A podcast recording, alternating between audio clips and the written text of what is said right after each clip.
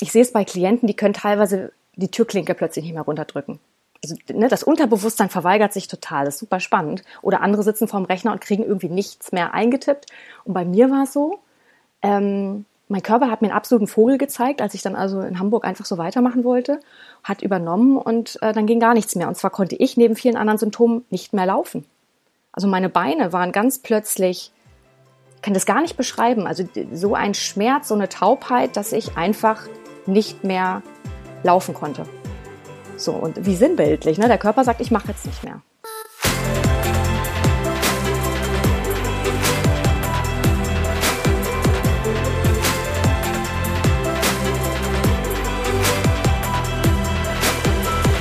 Inmitten einer internationalen Konzernkarriere und nach intensiven eigenen Lebenserfahrungen hat mein Körper sich 2019 zu einer Vollbremsung und ich mich ganz bewusst für eine komplette Neuausrichtung entschieden. Das sagt meine heutige Platzwechselgästin Christina Buchholz über sich auf ihrem LinkedIn-Profil.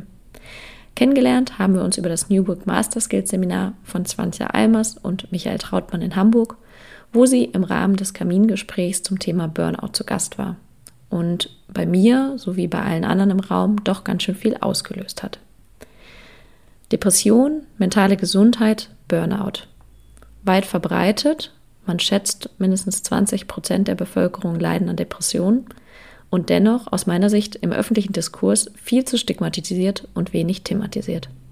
Und das quer durch unsere Gesellschaft. Und aus meiner Perspektive in der Sportbranche noch deutlich mehr.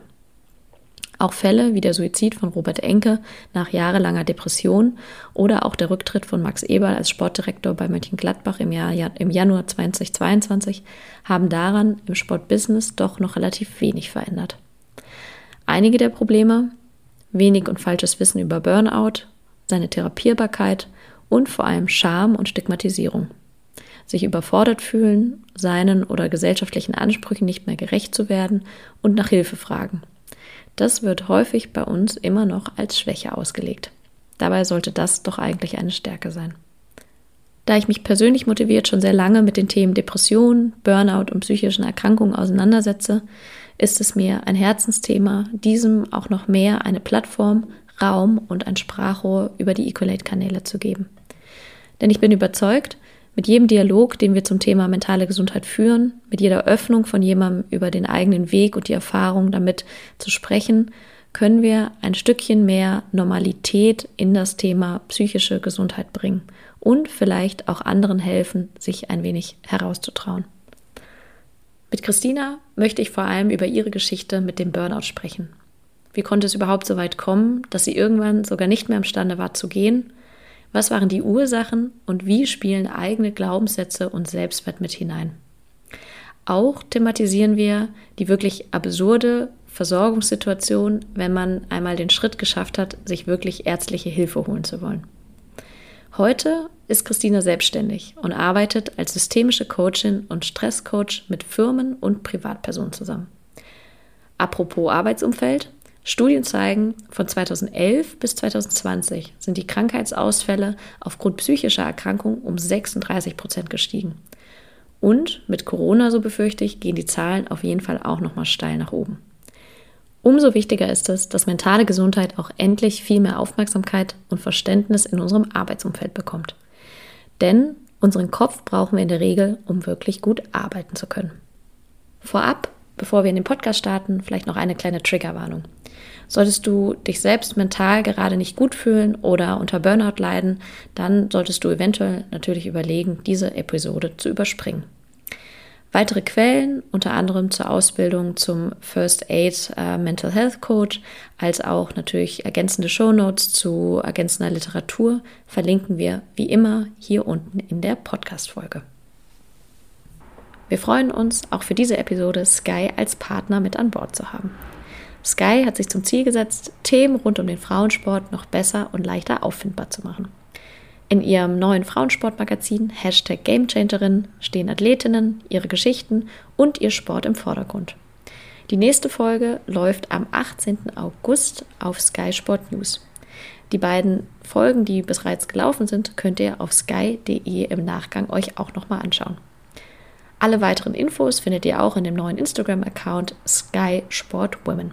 Denn mehr Sichtbarkeit von Sportlerinnen führt auch zu mehr Diversität. Und jetzt aber viel Spaß mit der Platzwechsel-Episode mit Christina Buchholz. Dann begrüße ich heute im Ecolate Podcast Christina Buchholz hier. Christina, herzlich willkommen. Liebe Johanna, vielen Dank für die Einladung. Ich freue mich, dass ich da sein darf. Ja, schön, dass das geklappt hat. Ähm, nach ein bisschen äh, organisatorischem Hin und Her und auch meinem längeren Urlaub haben wir es jetzt nochmal verschoben. Aber ich freue mich umso mehr, dass wir heute die Zeit haben, über ein, ja, aus meiner Sicht extrem wichtiges Thema zu sprechen. Ähm, nicht nur für mich und für dich persönlich, sondern auch eines, was, glaube ich, in unserer Gesellschaft immer wichtiger und eigentlich noch größer werden sollte in der Aufmerksamkeit. Ähm, und zwar zum Thema Burnout und auch zum Thema mentale Gesundheit. Und ähm, ja, du ja auch einen durchaus Weg hinter dir hast, wo du Berührungspunkte mit dem Thema hattest und ähm, freue mich umso mehr nochmal, dass du dir dafür die Zeit genommen hast. Danke schon mal dafür. Sehr gerne. Wir starten auch in meinem sozusagen Platzwechsel-Podcast immer mit rein, dass ich drei kurze Fragen an meinen Gast oder meine Gästin stelle und äh, würde dich einmal bitten, kurz und knapp spontan mhm. auf die Fragen zu antworten. Bist du bereit? Ja, bitte los. Sehr gut. Dann Frage Nummer eins. Äh, beschreibe dich doch einmal in drei Worten. Äh, mich in drei Worten. Okay, also ähm, ich bin ein sehr beharrlicher Mensch. Das kann mhm. richtig nerven. Also wenn ich irgendwas richtig will, dann ähm, genau äh, kann das schon mal anstrengend sein mit mir. Mhm. Ein sehr enthusiastischer Mensch. Also mhm. ich habe eine hohe Begeisterungsfähigkeit, wenn mich Leute ähm, also wenn mich Themen einfach irgendwie äh, wirklich, mhm. wenn ich für irgendwas richtig brenne. Und ich bin ein sehr empathischer Mensch. Also ich, man sagt ja auch HSP, mhm. Highly Sensitive Person, erzähle ich mich dazu. Mhm. Und äh, das kommt mir im Coaching auch sehr zugute. Cool. Vielen Dank. Dann Frage Nummer zwei. Wenn du dir eine fixe Eigenschaft bei jeder Führungskraft wünschen könntest, welche Eigenschaft wäre das? Hm, eine sehr gute Frage. Hm, das wäre dann würde ich nehmen die Ver das Verantwortungsbewusstsein. Mhm. Cool. Ähm, also genau, dass ähm, jemand, wenn er eine neue Führungsrolle übernimmt, das sich sozusagen nicht nur zu seinen eigenen Gunsten macht, ähm, sondern auch sieht, dass es da Verantwortung echten Menschen gegenüber ähm, darum geht. Ja, cool. Und äh, Frage Nummer drei, ähm, wenn du eine Person im Sport oder im Sport-Business-Umfeld interviewen könntest, ähm, welche Person wäre das denn? Das ist einfach. Äh, das wäre definitiv Max Eberl, mhm. ähm, ehemaliger Sportdirektor von Borussia Mönchengladbach. Ja. Also ich fand das einfach, ich fand seine Pressekonferenz ähm, und wie er dann ausgeschieden ist, hat mich wahnsinnig berührt. Äh, mhm. Fand ich ganz beeindruckend. Ähm, mhm. Resoniert bei mir natürlich total, weil das irgendwie mein, mein Arbeitsfeld ist. Ne? Ja. Ähm, genau, ich würde ihn gerne interviewen, Thema sein Weg dahin, ähm, wie lange hat er vielleicht ja. schon welche Warnzeichen überhört. Äh, ja. Was hat ihn dann am Ende auch bewogen, die Handbremse zu ziehen? Ähm, wie war es für ihn, diese Pressekonferenz ge zu geben, da so offen mhm. zu kommunizieren? Und natürlich, wie geht's ihm heute? Ne? Was tut er mhm. zur Regeneration? Ja, ist ganz lustig. Ich habe im Vorfeld zum Podcast in der Vorbereitung mit, ähm, also auch nochmal so ein bisschen recherchiert und ähm, bin auch nochmal auf Max Eberl oder habe bei Google eingegeben und bei News geguckt und da stand irgendwie, wie das immer so bei ein paar Schlagzeilen ist, äh, kommt er eventuell bald zurück. Und da hatte, ich glaube, ein anderer Sportkollege von ihm ein bisschen gemeint, ja, glaubt ja schon daran, dass er vielleicht irgendwann äh, wieder äh, bald vielleicht in irgendeiner Form von Dienst aktiv ist. Ähm, ja, ich fand es irgendwie ganz spannend. Also zum einen wohl wissend, und das weißt du vielleicht noch mal viel besser, dass der Prozess ja durchaus wahrscheinlich eine ganze Weile dauert und äh, ja, das jetzt ja auch noch nicht so lange zurückliegt. Januar 22 war es ja. Und ähm, ja, auch da wieder spannend, was so die Presse auch macht. Aber da kommen wir vielleicht auch später nochmal drauf zu sprechen, was so ein bisschen die mhm. gesellschaftliche Wirkung ist. Cool, vielen Dank erstmal. Ich würde sagen, wir starten direkt mal rein. Ähm, vielleicht mal mit einer kleinen Einstiegsfrage. Wann wusstest du, beziehungsweise hast du dir selber eingestanden, dass du ein Burnout hast? Sofern es zu beantworten ist. Na, ja, es ist ganz spannend. Das ist eine einfache Frage und dann ist sie gar nicht so einfach. Mhm. Ähm, ja, äh, weil ich dieses Aussprechen äh, ist ja ein großes Thema, da kommen wir bestimmt auch noch später drauf. Das ja. Aussprechen, sich das selber einzugestehen und das auch nach außen zu sagen, das ist ja wirklich auch ein Riesenschritt. So, weil Burnout ist ja auch nichts von heute auf morgen, ich habe jetzt eine Grippe oder ich habe sie nicht, sondern ja. das ist ja so ein Kontinuum, ne? Das ist ein ja. schleichender Prozess wirklich, äh, in dem man durch unterschiedliche Phasen geht. Deswegen Oder würde ich sagen, dass ja. ich das, mhm. ja, ja, also ich glaube, ich habe es tatsächlich erst im Zuge der Genesungsphase. Also ich war ein Dreivierteljahr, fast ein Jahr raus. Mhm. Ähm, und ich habe das äh, wirklich auch erst im Zuge dieser Genesungsphase dann irgendwann aussprechen können. Ähm, mhm. Vorher habe ich eben einfach gemerkt, mein Körper funktioniert nicht mehr. Mhm. Ähm, das ist irgendwie, ist da was passiert. Äh, ja, und mhm. ähm, habe dann irgendwie mit Ärzten eben versucht, nach Ursachen zu suchen, aber habe das lange so nicht einsehen wollen, weil ich immer dachte, mir passiert das nicht. Ich erkenne mhm. das doch rechtzeitig. Mhm. Ja, ja, du hast, glaube ich, auf deinem LinkedIn-Profil auch ähm, in deiner Beschreibung, dass du sagst, dass ja dein Körper da eine Notbremse mhm. gezogen hat und ähm, da können wir gern gleich auch noch mal so ein bisschen näher nämlich drauf eingehen. Vielleicht mal so vorne ab, du bist ja heute anders als damals, auch beruflich hast du dich ja sehr stark verändert und ähm, bist auch in dem Themenbereich im Coaching, systemischen Coaching unterwegs und hilfst anderen auch auf dem Weg. Vielleicht deshalb erstmal wichtig, so ein bisschen zu klären, was ist eigentlich Burnout überhaupt? Also ich habe natürlich auch ein bisschen recherchiert, befasse mich auch schon länger damit, aber vielleicht kannst du das erstmal so kurz und knapp aus deinem Wissen und Perspektive beschreiben. Hm. Ja, das ist im Grunde ähm, das Burnout würde ich bezeichnen als das Endstadium von dauerhaftem Stress auf den Körper. So, wenn man mhm. über zu lange Zeit zu viel Stress hat und zu wenig Erholung stattfindet. Mhm. Ähm, und da reden wir nicht von mal drei Monate, sondern das ist dann schon ein längerer Prozess. Und meistens, das erlebe ich auch bei meinen Klienten, ist es nicht nur der berufliche Stress, mhm. ähm, sondern meistens ist eine Kombination ähm, auch mit unter anderem vielleicht privaten Stress. Ne? Als Coaches reden wir gerne von verschiedenen Säulen, ähm, auf denen das Leben fußt. Und äh, wenn da eben nur eine Säule wackelt ähm, oder angegriffen ist, dann kann das meistens können das die anderen Säulen mit stabilisieren. Aber sofern dann auch noch eine andere vielleicht ein bisschen wackelig ist, dann wird es eben irgendwann brenzlig und das über zu lange Zeit, äh, dann ähm, sind wir irgendwann bei diesem Endstadium Burnout. Mhm. Äh, es ist, und es ist ja nicht so, dass das plötzlich kommt. Ne? Also da kann ich ja. wirklich ein Lied von singen. Ähm, der Körper gibt ganz lange vorher rechtzeitig ganz schlaue Warnsignale mit den Symptomen, ja. die es so gibt. Ähm, und wenn man die eben dann gekonnt überhört, das habe ich auch tatsächlich lange gemacht, weil ich immer gedacht habe, dies und das gehört doch alles dazu zu einem stressigen Leben, ist normal, die Verspannungen, die Schlafprobleme und weiß ich nicht. Ähm, wenn man die gekonnt lange überhört, dann sagt der Körper irgendwann, und das ist eigentlich total super, ähm, dann erzwingt der ähm, einen Stopp durch den Körper. Mhm. Ne? Also ähm, das ist quasi ein Alarmknopf, mit dem der Körper sich selber schützt in dem Moment, so ein Notaus.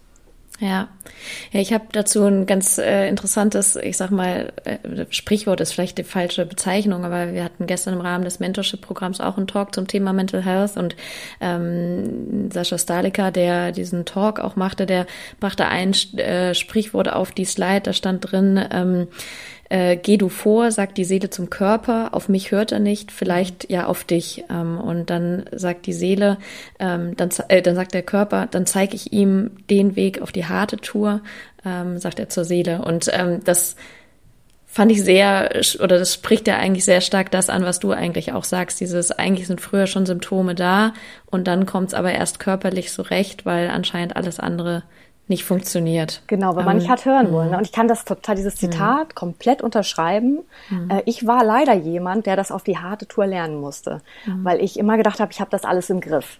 Und ähm, ich kann ja noch rechtzeitig den Zug anhalten, so ungefähr, wenn es mal brenzlig wird. Und, und mir passiert das nicht.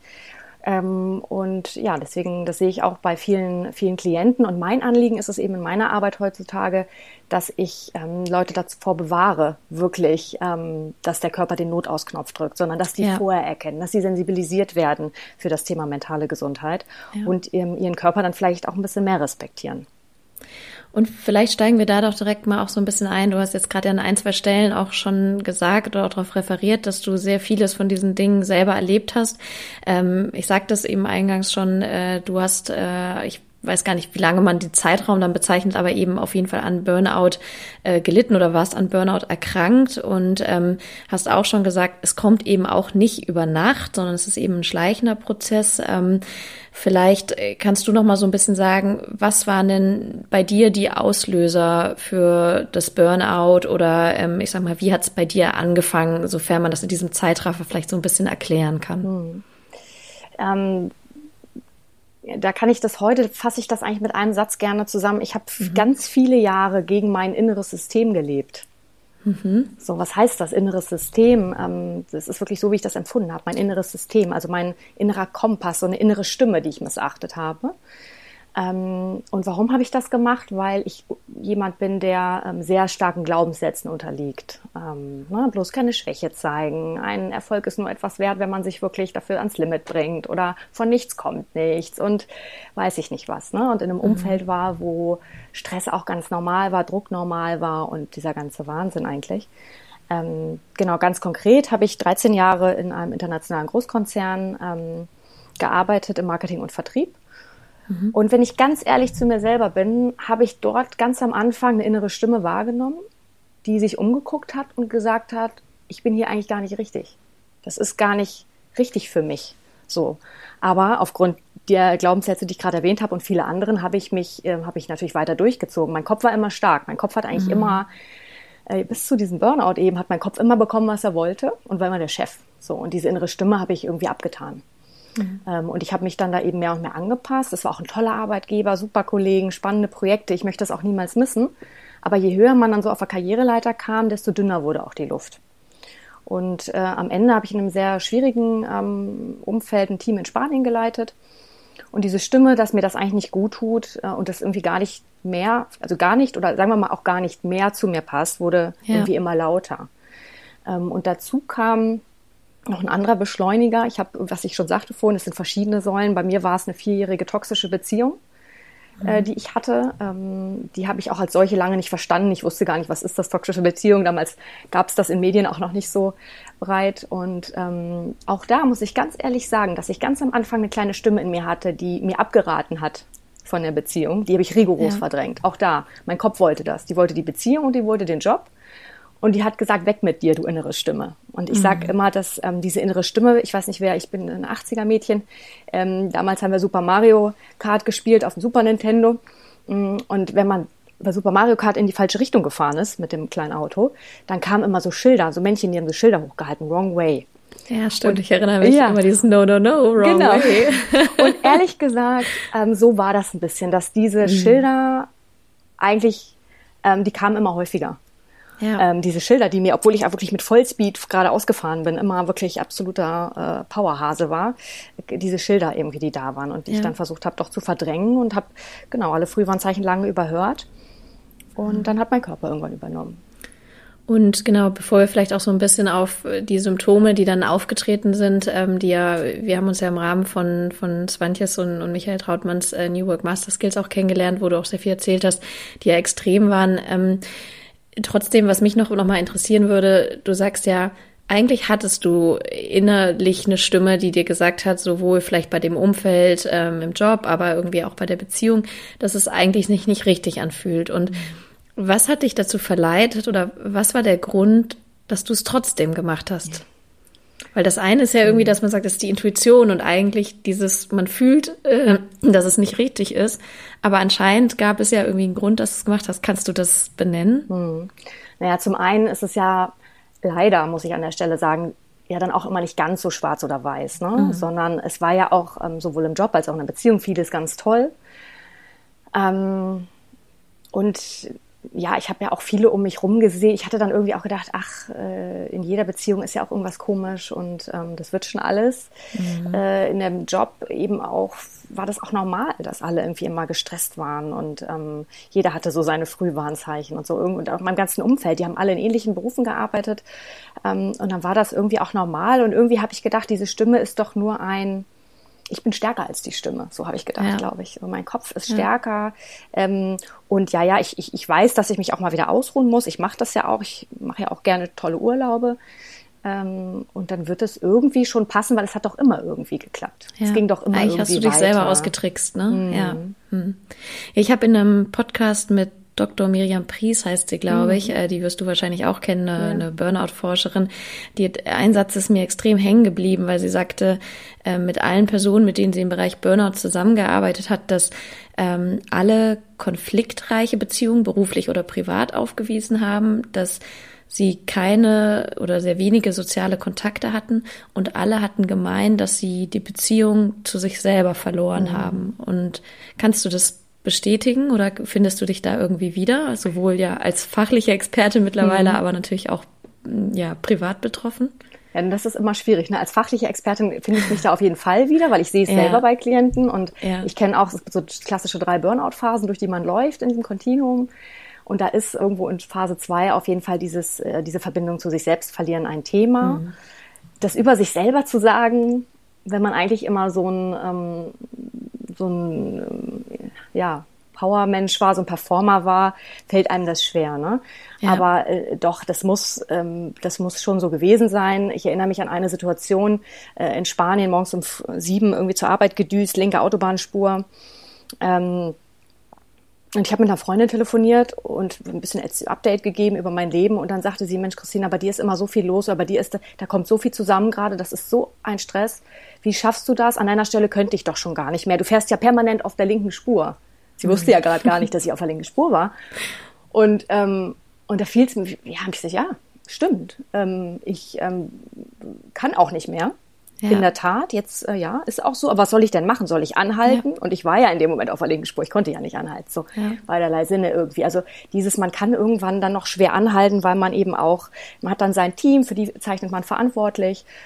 Und äh, dann ist es eben sehr, sehr schwierig. Ähm, mhm. Und wenn man das eben einfach auch schon so lange Zeit macht, da finden sich, glaube ich, auch viele wieder, dann ist es ja auch schon so normal. Ja. Ähm, aber ja, diese Stimme, dieser Stimme Raum zu geben, ähm, ist wahnsinnig wichtig und das habe ich schon jahrelang nicht gerne gemacht. Ich habe mich lieber, wenn ich Sport gemacht habe, beim Zumba von einem Trainer anschreien lassen, irgendwie bei lauter Musik so ungefähr anfeuern lassen, als ähm, Yoga zu machen. Das konnte ich nicht gut, ja. weil ich diese innere Stimme nicht so gerne hören wollte. Und du sagst ja, also genau, auch symptomatisch kam das natürlich dann irgendwann hervor, beziehungsweise das war bei dir dann auch irgendwann die Notbremse. Wie hat sich das bei dir dann körperlich geäußert, das Burnout? Ähm, das war, glaube ich, wenn ich es richtig im Kopf habe, noch von unserem ersten Treffen. Ähm, also klar, du hast schon lange Symptome gemerkt, aber ich glaube, das Extremum kam, als du irgendwie, ich glaube, in Spanien warst oder dann mhm. kurz danach zu Hause. Ne? Vielleicht kannst du da noch mal so ein bisschen erzählen, weil ich noch weiß, damals, als du es berichtetest, dass äh, ja, ich, ich glaube, ja, mir fehlen da jetzt schon sogar noch die Worte, weil ich dachte, wie krass, wo man den Körper irgendwo hintreiben kann mhm. durch die Psyche. Mhm. Ja, also genau, ähm, hast du ganz gut erinnert. Im Grunde war es in Spanien fünf vor zwölf. Äh, da mhm. dachte ich eigentlich, wir, wir wären schon am Ende der Fahnenstange, aber es war eigentlich noch fünf vor zwölf. Ich saß irgendwann abends in Barcelona im Sprachkurs, nach der Arbeit dann oft noch ähm, Einzelstunden Sprachkurs gehabt. Natürlich auch natürlich, noch. natürlich, muss ja sein, weil ist ja alles irgendwie, ähm, ja, es ist einfach auch nochmal eine andere Herausforderung, ne? Ja. auf einer anderen Sprache ja. dann eben anspruchsvollen Job zu machen. Und dann habe ich irgendwann gemerkt, dass ich die Sprachlehrerin gar nicht mehr richtig wahrnehme. Es wurde alles so dumpf ich habe überhaupt nicht mehr, ich habe richtig nicht mehr richtig akustisch verstanden, was sie gesagt hat, und auch inhaltlich sowieso schon nicht mehr und bin dann irgendwie so weggesackt und bin dann tatsächlich im Moment bewusstlos geworden. Ähm, okay, das krass. war ähm, ein äh, definitiven Zeichen für mich, wo ich dann auch, was mich zum Nachdenken gebracht hat. Ich war dann, bin dann zum Arzt gegangen, nächsten Tag krankgeschrieben gewesen und habe eine Woche überlegt, okay, was mhm. machst du jetzt? Ähm, und habe wahnsinnig gekämpft mit meinen Glaubenssätzen. Ich kann doch jetzt mein Team nicht im Strich lassen, ich kann doch jetzt den Job hier nicht aufgeben. Äh, gleichzeitig auch diese toxische Beziehung. Ähm, wir kämpfen ja nun auch schon so lange, auch wenn es toxisch ist. Ähm, das will ich doch jetzt auch nicht aufgeben und so. Und habe äh, auf dem Weg vielleicht noch einen Buchtipp, wer es nicht kennt, John Strelecki, Big Five for Life, sensationell. Mhm. Habe ich in der Woche gelesen und mir wirklich Gedanken gemacht, für mich mein Leben einmal durchsortiert und habe gedacht, gut, ich kann jetzt hier auch weitermachen, das sieht gut aus für meinen Lebenslauf, dann ähm, falle ich nicht unangenehm auf und dann äh, erfülle ich auch alle meine Glaubenssätze. Aber habe dann auch eben realisiert, weil das war wirklich unheimlich da im Sprachkurs, dass ich das auf direktesten Wege von meinem Gesundheitskonto abbuchen würde, wenn ich da jetzt weitermache.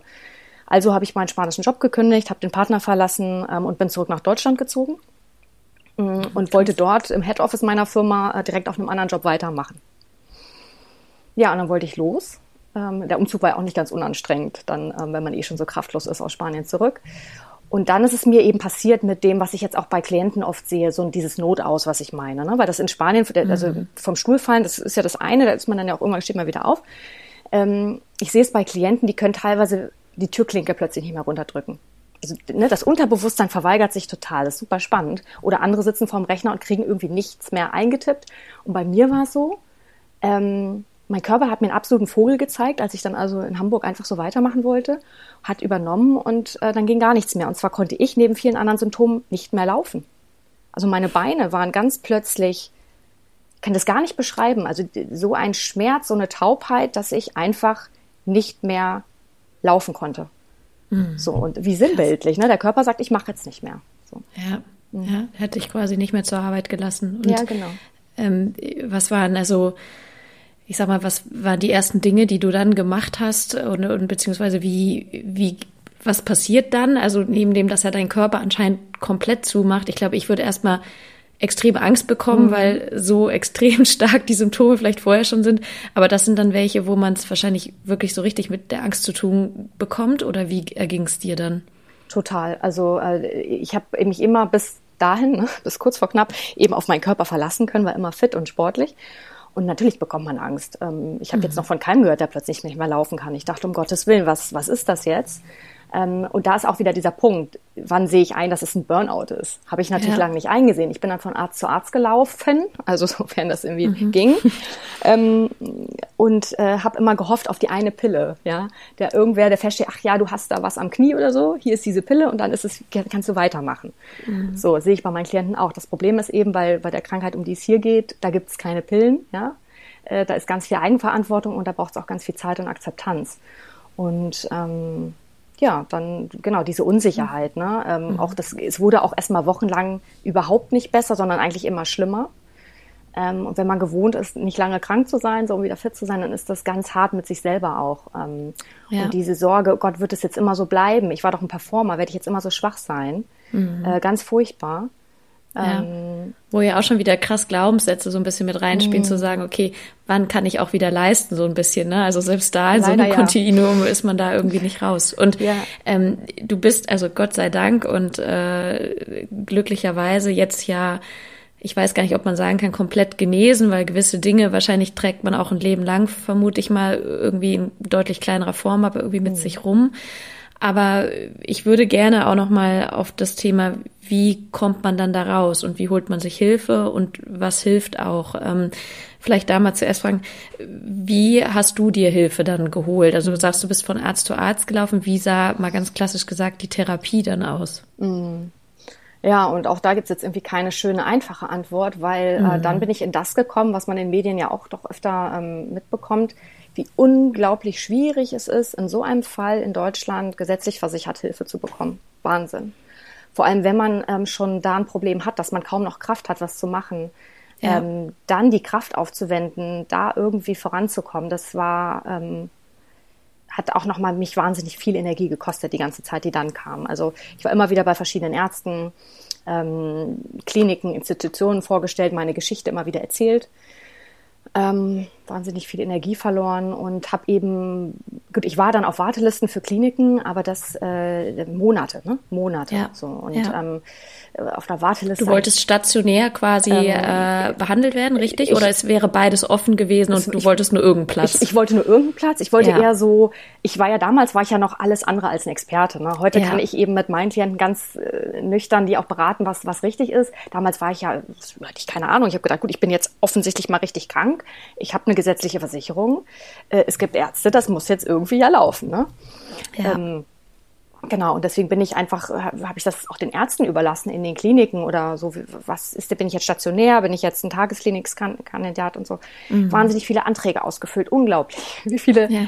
unglaublich lange Anträge und Fragebögen ich ausgefüllt habe. Eigentlich für gar nichts so, ne? Also mhm. ähm, ich war dann auf Wartelisten für diese Kliniken ähm, und habe eigentlich von allen Schulmedizinern immer nur gehört, ruhen Sie sich aus. Ne? Sie haben eben einen Burnout, Sie müssen sich ausruhen. So, und das ist, wenn man weiß, wie auch, wie man auch in Burnout gerät, nämlich dass ähm, zunehmend eine fehlende Selbstwirksamkeit im Leben auch dazu führt, dass man ähm, dann irgendwann so äh, ausbrennt, ja. ist das ganz unbefriedigend für einen Burnout-Patienten. Schon wieder ja. fehlende Selbstwirksamkeit. Ich kann nichts ja. machen. Und ich bin jemand, der Sachen auch immer grundsätzlich ähm, richtig gut verstehen möchte, was so passiert. Und ich, mit solchen Aussagen konnte ich überhaupt nicht arbeiten. Ja, verständlicherweise. Und, ja, so, und dann habe ich genau ähm, eben wahnsinnig viele, das würde hier den Rahmen sprengen, ultra viele ähm, auch alternative mhm. Heilmethoden ausprobiert ähm, und habe eben irgendwann selber angefangen, äh, mich selber ganz tief einzuarbeiten in Neurowissenschaften, in energetische Psychologie, in Ernährungswissenschaften und sowas, um zu verstehen, okay, was genau ist mit meinem Körper passiert. Mhm. Ähm, und ich war dann witzigerweise nach Monaten durfte ich in eine Vorab-Notfallgruppe einer Tagesklinik aufgenommen werden. Vorab-Notfallgruppe ist relativ witzig, wenn man schon Monate, ähm, also einfach ja komplett sich selbst überlassen man ist. schon nicht mehr laufen kann. Genau, so, ne? ja. Ah, ähm, okay. ähm, und das, äh, da bin ich dann trotzdem angetreten, habe das aber mhm. nach drei Tagen wieder abgebrochen. So, ich bin jetzt überhaupt nicht dafür, dass ich jetzt plädiere oder anderen empfehle, das nicht anzunehmen, gar nicht. Jeder muss für sich selbst gucken, äh, was ja. tut einem gut. Und da sind wir wieder bei dem, die Verbindung zu sich selbst erhalten. Ne?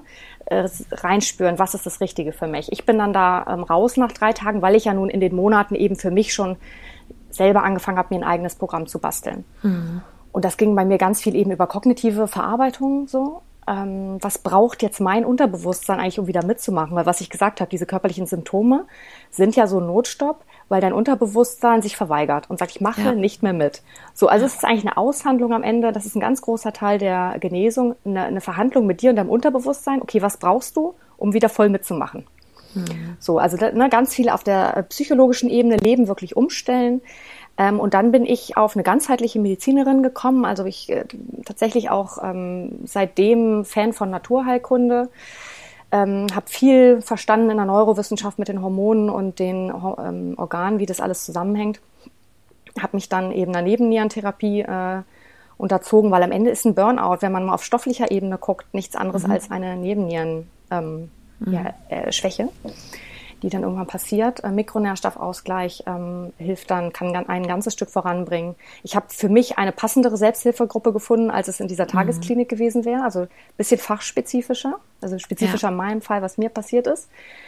Genau, und dann habe ich eben auch geguckt, ah, moderate Bewegung ist auch richtig, nicht Sport mhm. und Auspowern, weil wenn man ähm, mit der Nebenniere schon so schwach ist zum Beispiel, dann ähm, tut es auch gar nicht gut, zu viel ähm, Sport zu machen. Also ja. moderate Bewegung, viel frische Luft und auch gucken, Energieräuber ausschalten. Ne? Also ja. was ist es wirklich in deinem Leben? Ne? Ja, absolut. ja, Zeitdiebe und auch ähm, so Kraftdiebe. Ne? Wer kennt es mhm. nicht, dass man irgendwie ähm, Leute trifft und von dem Treffen kommt man eigentlich erschöpfter wieder, als man irgendwie hingegangen ja. ist, weil die einen so Kraft ziehen. Ja. Und da ganz genau hingucken, ähm, die wirklich auszuschalten. Ähm, genau, und, und akzeptieren. Und das, das war mhm. bei mir ein Riesenschritt. Akzeptieren, dass es jetzt gerade nicht anders geht und dass es offensichtlich dauern wird und dass ja. ich jetzt auch Hilfe brauche. Und das ist eigentlich der größte Teil. Also da habe ich mich dann auch nicht leicht getan mit meinen Glaubenssätzen. Ja. Ne? Ja, und es ist aber auch, also ich finde, deine Ausführungen zeigen das nochmal deutlich und auch das nochmal an alle, die dann auch sich diesen Podcast äh, wahrscheinlich anhören. Also zum einen, es ist eine schon sehr weit erforschte Krankheit und es ist auch etwas, was man definitiv heilen kann, so weil ja mhm. oft auch, ähm, da kommen wir vielleicht gleich auch noch mal kurz zu, was so ein bisschen diese gesellschaftliche Stigmatisierung angeht, so dieses, naja, mir geht's halt mal schlecht, das wird auch morgen wieder besser sein. Oder auch so Sachen, naja, anderen geht's noch viel schlechter oder so. Und ähm, am Ende des Tages ist es eine Erkrankung, es ist Manchmal sage ich leider eine Erkrankung, die irgendwie einem zuerst nicht ein gebrochenes Bein zeigt, weil das komischerweise etwas ist, mit dem wir morgen direkt zum Arzt gehen und auch sofort irgendwie Hilfe bekommen. Aber in dem Fall es leider heutzutage ja immer noch so ist, dass entweder aus dem Umfeld einem vielleicht gesagt wird, dass es doch nicht so schlimm ist, dass einen verunsichert in einem Zeitpunkt, wo es einem sowieso schon nicht gut geht. Oder aber, ne, wie du es jetzt auch sagst, teilweise man vielleicht auch zu Ärzten und Ärzten manchmal kommt, die das nicht genügend, vielleicht nicht das Wissen haben, ich weiß es nicht, oder halt äh, einfach nicht die kassenärztlichen Plätze da sind, um Hilfe zu bekommen. Mhm. Und beides ist ja ein unhaltbarer Zustand, immer von dem kommt, dass ich sage, na ja, wir machen meistens deutlich mehr geistige Arbeit als körperliche Arbeit und wir brauchen unseren Kopf und unsere mentale Gesundheit, um funktionieren zu können und halt um leben zu können. Ne? Und da, also ja, ich muss immer aufpassen, dass ich mich nicht in Rage bei sowas rede. Aber ich auch. Da, da bin ich echt, also da habe ich unheimlich viel Fragezeichen und auch manchmal extrem viel Wut, weil ich auch mit dem Thema sehr viel im Umfeld konfrontiert werde und sehe, wie du auch sagst, wie viel gesellschaftlich, strukturell falsch läuft und ähm, wo man was verändern müsste. Ne? Mhm. Genau, und wenn man dann eben mhm. ähm, das Glück hat, dass man adäquate Hilfe bekommt oder dass man auf jeden Fall ja. Arzttermine bekommt, ja, oder ja. Äh, so. dann ist der nächste Schritt ja, äh, und das ist in Studien nachgewiesen, ähm, wie wichtig es ist, dass du dich bei deinen Behandlern wohlfühlst, mhm. dass du dich da gesehen und ähm, respektiert fühlst und in guten Händen fühlst, sodass du loslassen ja. kannst, dass der Teil deines Nervensystems, der für die Entspannung und für die Selbstheilung zuständig ist, wirklich auch aktiviert werden kann. Ich ja. persönlich kann, wenn einer Interesse hat an der Liste der schlechtesten Ärzte in Hamburg, die leider auch wirklich rausgeben. Ich hatte nämlich auch nicht so viel Glück. Ich hatte dann auch wirklich Ärzte, das ähm, hat mir nicht so gut gefallen, aber ich hatte irgendwann mhm. auch keine Kraft mehr, noch weiter zu suchen. Ne? Mhm. Ähm, und war damals auch noch nicht so weit, dass mir be bewusst war, wie wichtig das eigentlich ist, ähm, ja. dass ich äh, mich da gut aufgehoben fühle, was das ja. psychisch und dann auch nochmal körperlich doch für einen Effekt auch hat. Ja, und vielleicht auch noch mal so ein bisschen in Richtung, ähm, da würde ich gerne abschließend heute auch noch mal mit dir zu sprechen, ähm, was Prävention angeht, aber eben auch, was wir gerade schon sagten, so ein bisschen Thema Enttabuisierung. Ähm, äh, Studien, das habe ich noch nachgelesen, zeigen, dass ähm, mit steigendem sozioökonomischen Status tatsächlich die Burnout-Gefahr bei uns auch extrem also gesteigert ist. Und ähm, Corona müssen wir uns also A nichts vormachen und äh, ist ja auch mittlerweile schon teilweise bewiesen, ähm, führt auch dazu, gerade bei jüngeren Menschen, dass Angstdepressionen gestiegen sind, dass die Fälle der Depressionen gestiegen sind. Und trotzdem leider reden wir eben, was ich gerade auch schon sagte, noch viel zu wenig darüber und viel mehr über den verstauchten Fuß oder sonstiges. Und ähm, A, würdest du das bestätigen? Und B, vielleicht die Anschlussfrage daran, warum fällt es aus deiner Sicht so schwer, darüber zu sprechen? Vielleicht, wie du es auch wahrgenommen hast, aber vielleicht auch, wie dein Umfeld dir begegnet ist in der Zeit, wo es dir extrem schlecht ging, weil das zeigt ja vielleicht auch so ein bisschen, wie unsere Gesellschaft tickt. Mhm. Ähm, ja, warum ist es mir selber so schwer gefallen? Äh, da sind wir wieder bei den Glaubenssätzen ne? und bei diesem mhm. ultra starken Kopf. Das soll aber funktionieren und das hat doch mhm. bisher immer funktioniert. Und ähm, die Leute, die ich eben auch ähm, als Klienten jetzt habe in der Burnout-Prävention oder eben auch schon, wenn es ein bisschen weiter fortgeschritten ist, die zeichnet eigentlich alle aus, dass sie übertriebene Ansprüche an sich selbst haben. Also eben diesen besonders starken Antreibern ähm, unterliegen, ähm, die sich vielleicht auch selber ganz gut was vormachen können. Ne? Die mhm. sich selber auch ganz gut täuschen können. Ach, das wird schon, das ist nur temporär. Ähm, interessanterweise habe ich das auch ständig zu meinen Leuten gesagt, wenn die gesagt haben, Mensch, bei dir ist aber viel los. Und dann habe ich immer gesagt über die Jahre, ja, ja, ist jetzt gerade, ne? ist jetzt gerade ein ja. also wirklich extremes Projekt, aber dann geht's ja wieder. Und da habe ich schon auch hochgezogene Augenbrauen gesehen bei meinen Freunden, die schon, mhm. glaube ich, auch gesagt haben, man will es ja gar nicht hören. Ähm, naja, ist ja immer bei dir, dann ist halt das Nächste. Und seitdem mhm. ich raus bin aus diesem Umfeld, ähm, noch genug Freunde und Bekannte habe, die ähm, aber so arbeiten, nehme ich das bei denen ganz extrem wahr. Dass die mhm. selber auch immer glauben, das ist nur jetzt gerade akut, aber in Wirklichkeit ist es immer akut. Ja, also da kann ja. man sich irgendwie auch selber ganz gut täuschen irgendwo, ne? Und dann eben ja. diese Unfähigkeit, ähm, sich selber zu spüren. Mhm. Ähm, das, ne, was die ähm, Dr. Miriam Pries auch gesagt hat. Ja, ja. Mm, und dann eben, wenn man in so einer Bubble unterwegs ist, wo dieses stressige Lebensgefühl als normal eingestuft wird und teilweise leider eben auch immer noch ne, so Managerkrankheitsmäßig als irgendwie mhm. erstrebenswert. Und äh, dann bist du ja ganz toll, wenn du ganz doll im Stress bist.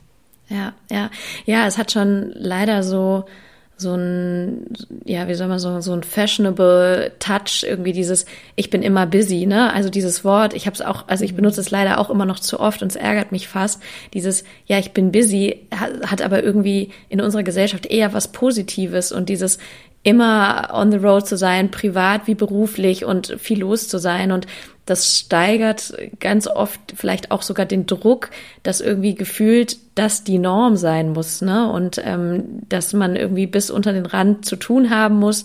Und dieses, man sitzt bis 10 Uhr im Büro und das vielleicht noch so der letzte Aspekt, wo ich mit dir auch nochmal zu sprechen wollte, so was macht man eigentlich im Arbeitsumfeld ähm, oder was sollte sich da auch irgendwie verändern, weil also ich lange in der Agentur gearbeitet. Ähm, nicht, dass es eins zu eins ausgesprochen wurde, aber indirekt war schon so ein bisschen die Regel so, naja, wer lange sitzt, äh, der, die leistet irgendwie viel. Und diese Sprüche, ich kann es gar nicht mehr hören, dieses, man geht mal um 17 Uhr und dieses, bist du in Teilzeit, äh, sorry, da muss ich brechen. das muss ich jetzt auch mal so mhm. sagen. Und ähm, da frage ich mich so ein bisschen, was sollte man vielleicht auch als Arbeitgeber tun oder gibt es auch Mechanismen, was man im Arbeitsumfeld verändern kann, um da auch präventiver unterwegs zu sein, um seine Mitarbeiterinnen und Mitarbeiter zu schützen? Ähm, hast du da Tipps oder arbeitest du in der Art auch zusammen mit Klienten und Klienten?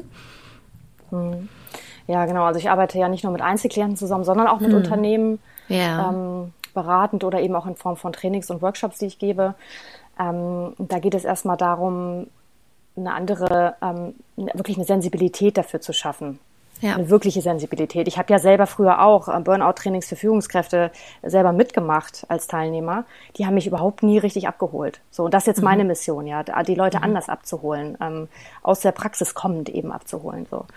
Ähm, und dann eben natürlich genau diese Sprüche abzustellen. Und ähm, da bin ich auch ganz dankbar über die New Work-Bewegung, ähm, ja. wo es ja auch darum geht, eben Sachen in Frage zu stellen. Ich sehe viele um mich rum, die mittlerweile auch auf eine Vier-Tage-Woche verkürzt haben und eben erkannt haben, es geht doch überhaupt nicht darum, wie lange ich sitze. Mhm. Ähm, ich habe früher auch immer gedacht, mit, es können nur die um 18 Uhr gehen, die ein Kind haben. Ne? Alle anderen, ja. ähm, da ist es, muss man sich erklären, so ungefähr.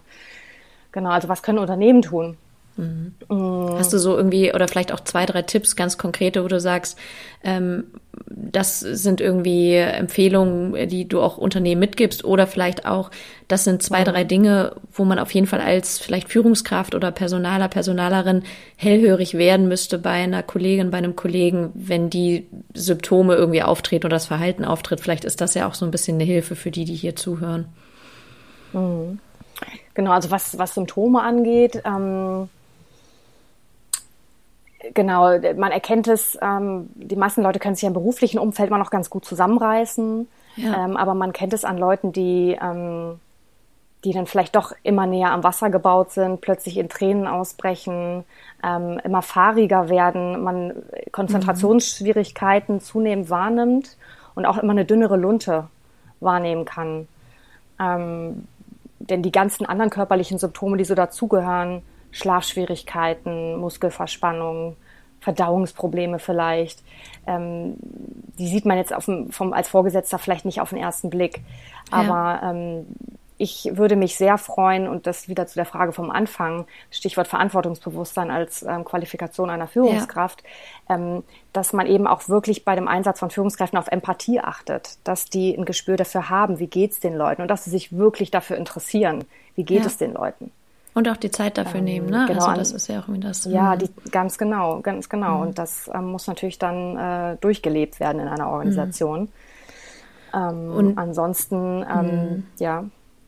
Also ich kann vielleicht ein Beispiel aus also meiner eigenen Erfahrung, also ist jetzt auch schon eine Weile her, auch noch im Arbeitsumfeld, damals in der Agentur.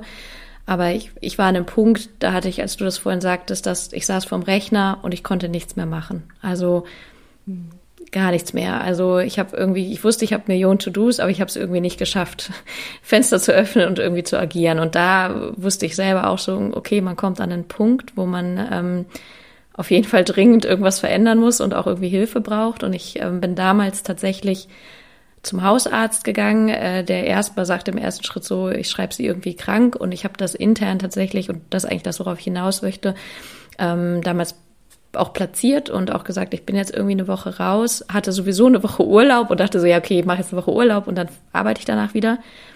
Habe ich auch gemacht. Mich hat nie wieder jemand von der Arbeitsseite oh. darauf angesprochen. Und ich möchte hier gar kein Blaming machen. Ich möchte eigentlich eher vielleicht auch von dir eine Einschätzung haben, wie geht man vielleicht auch als eben dann Führungskraft oder Personaler in dem Moment wo jemand auch etwas an mich schon mal herangetragen hat und die Info bekommen hat, hier, ich bin jetzt auch irgendwie krank geschrieben. Was tut man dann oder was kann man dann auch irgendwie tun? Mhm. Ähm, ja, nachhalten, ne? ganz wichtig. Und ähm, mhm. einfach auch ein, eine Kultur etablieren, in der man Schwäche zeigen darf.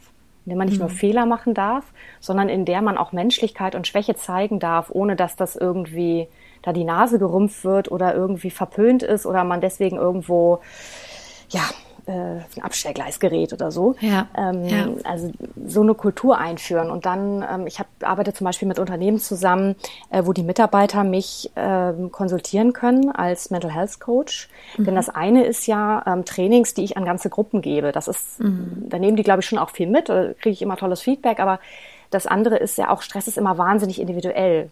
Und das eine ist auch der Stress, der auf der Oberfläche sichtbar ist. Und ganz oft erlebe ich aber, dass dahinter ja ganz individuell unterschiedliche Dinge stecken. Und deswegen ja. hat es sich da sehr bezahlt gemacht, dass die Mitarbeiter eben auch individuell mit mir sprechen können ähm, ja. und ähm, an ihren individuellen Stressoren und einer ähm, ja, gesunden Stressbewältigung mit mir arbeiten können. Ja. Dann, ähm, ja, das vielleicht noch abschließend. Es gibt nämlich diese Ausbildung zum äh, Mental Health oder doch, wie heißt es? Mental Health First Aid. Ja. Ersthelferin. Ich mhm. weiß nicht, wie die Übersetzung ja. mit Deutsch-Englisch ist. Ähm, MHFA, Ersthelfer. MHFA, mhm. genau. Äh, was ich selber noch nicht gemacht habe, aber gerade jetzt auch mir mal Termine rausgesucht habe, kostet nicht viel Geld, ähm, mhm. hilft, glaube ich, extrem dabei, wie du sagst, auch zu erkennen, was sind Symptome bei Personen, die vielleicht an mentalen äh, oder mentale Probleme oder mental gesundheitlich nicht ganz fit sind, aber eben auch, was kann man tun und ähm, bietet im Prinzip auch eine Möglichkeit für, Tool, äh, für Unternehmen im Prinzip da auch präventiv unterwegs zu sein, wenn ich das richtig verstehe, oder? Mhm. Genau, da kann sich jeder anmelden, der möchte. Mhm. Ähm, ich habe das auch gemacht, finde das ähm, extrem sinnvoll. Warum? Warum ist es nämlich so, wie du es vorhin gesagt hast, dass ähm, Vorgesetzte das dann vielleicht nicht mehr aufnehmen und nicht mehr ansprechen bei Mitarbeitern, äh, die mal eine Schwäche gezeigt haben oder mal mhm. krankheitsbedingt dann raus waren, weil die einfach unsicher sind. Ne? Das ja. muss ja gar nicht immer komplette Ignoranz sein, aber die wissen nicht, wie sie damit umgehen sollen. Ja. Ähm, das ist ein ganz schmaler Grad. So und dann trauen sie sich vielleicht nicht und wissen auch nicht, ist das jetzt, äh, spreche, wenn ich sie darauf anspreche, trete ich dann was Neues los oder so, möchte sie das überhaupt? Und das lernt man in der Ausbildung ganz toll, äh, dafür ein Gespür zu bekommen, ähm, wie man ähm, da mit Menschen umgeht, auf Leute zugehen kann. Ja, cool. Ja, also ähm, auch wie gesagt, bei mir steht es auf der Liste. Ich äh, habe auch von vielen schon äh, gehört, dass sie das auch wirklich nur empfehlen können, äh, das ähm, zu machen. Und ähm, ist, glaube ich, für privat als auch für beruflich äh, definitiv eine sehr lohnenswerte Investition. Mhm. Und man kann, glaube ich, das vielleicht zur Info für alle, die sich interessieren, sowohl online das machen. Ich glaube, das sind dann so sechs mal zwei Stunden oder so mhm. abends. Aber es gibt, glaube ich, auch in verschiedenen Großstädten zumindest äh, irgendwie Wochenendkurse. Also ähm, das ist jetzt auch nichts, was man über zig Wochen macht. Und ähm, ja, ähm, das vielleicht nochmal kleiner Shoutout äh, an alle, die sich damit näher auseinandersetzen wollen. Cool, dann würde ich fast sagen, vielen Dank. Ich hätte, glaube ich, noch ganz viele Themen, die ich äh, gerne eigentlich mit dir besprechen würde, aber das äh, vertiefen wir sonst nochmal äh, zu einem anderen Zeitpunkt. Vielleicht äh, als allerletztes, wenn du dir wünschen könntest, dass sich im Umgang mit dem Thema mentaler Gesundheit eine Sache verändert, ähm, was wäre das aus deiner Sicht, wenn du dir eine Sache wünschen könntest? Hm, das ist mindestens genauso ernst genommen wird wie körperliche Krankheiten und äh, dass es, äh, dass es dieses Label Schwäche einfach verliert, weil wenn was ich sagen kann aus der eigenen Erfahrung, es ist ja viel einfacher, ähm, nicht zuzugeben, ich habe Burnout. Es ist ja viel einfacher, ähm, also das äh, unter den Teppich zu kehren. Die wahre Stärke ist ja wirklich damit auch rauszugehen, weil es ist eine, es ist ein Act. Man geht da wirklich über eine Grenze für sich, ne? Und das ist die wahre Stärke. Und man geht so viel gestärkter daraus hervor. Mit allen, alle, die ich kenne, die das erlebt haben, das war, sagen wirklich, das Burnout war lebensverändernd. Und ähm, ich bin dankbar dafür für die Chance, die mir mein Körper auch gegeben hat. Leute, die das nicht erleben, manchmal äh, sind vielleicht mit 80 im Schaukelstuhl und registrieren, gucken zurück und sagen, ach, ich habe irgendwie am Leben vorbeigelebt. Aber das Burnout gibt dir wirklich die Chance oder zwingt dich dazu, dein Leben nochmal neu auszurichten und zu gucken, okay, was ist mir wirklich wichtig, wer bin ich und wie ist, äh, wie funktioniert, was will mein inneres System. Hm.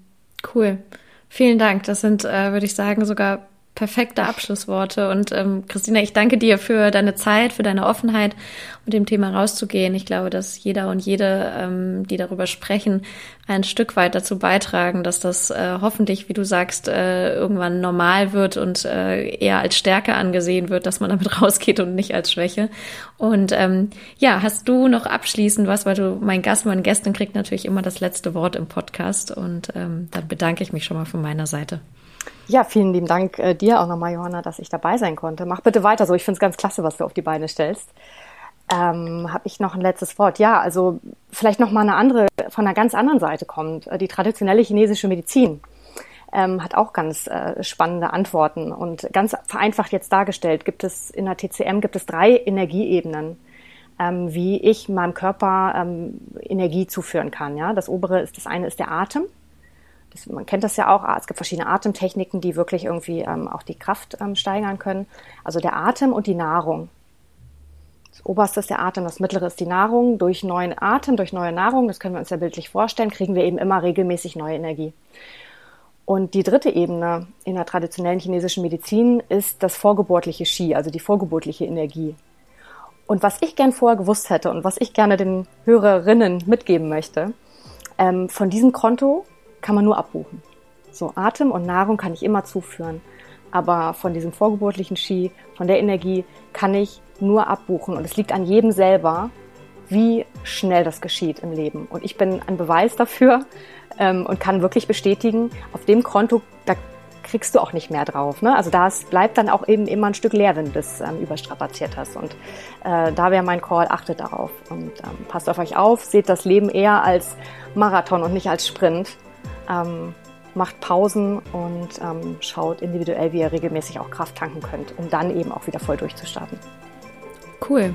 Vielen Dank. Sehr viele wichtige und weise Worte und ich bin mir sicher, dass die HörerInnen hier jede Menge mitgenommen haben. Das war der EcoDate Podcast ähm, für diese Woche und freue mich, dass alle, die eingeschaltet haben, mit dabei waren. Wer mag und die Folge gefallen hat, können auf jeden Fall gerne natürlich auch weiterleiten an Freunde und Freundinnen und uns auch sehr gerne eine Rezension bei Spotify und Apple und Co. dalassen. Und ansonsten hören wir uns wieder in zwei Wochen und bis bald und vielen Dank.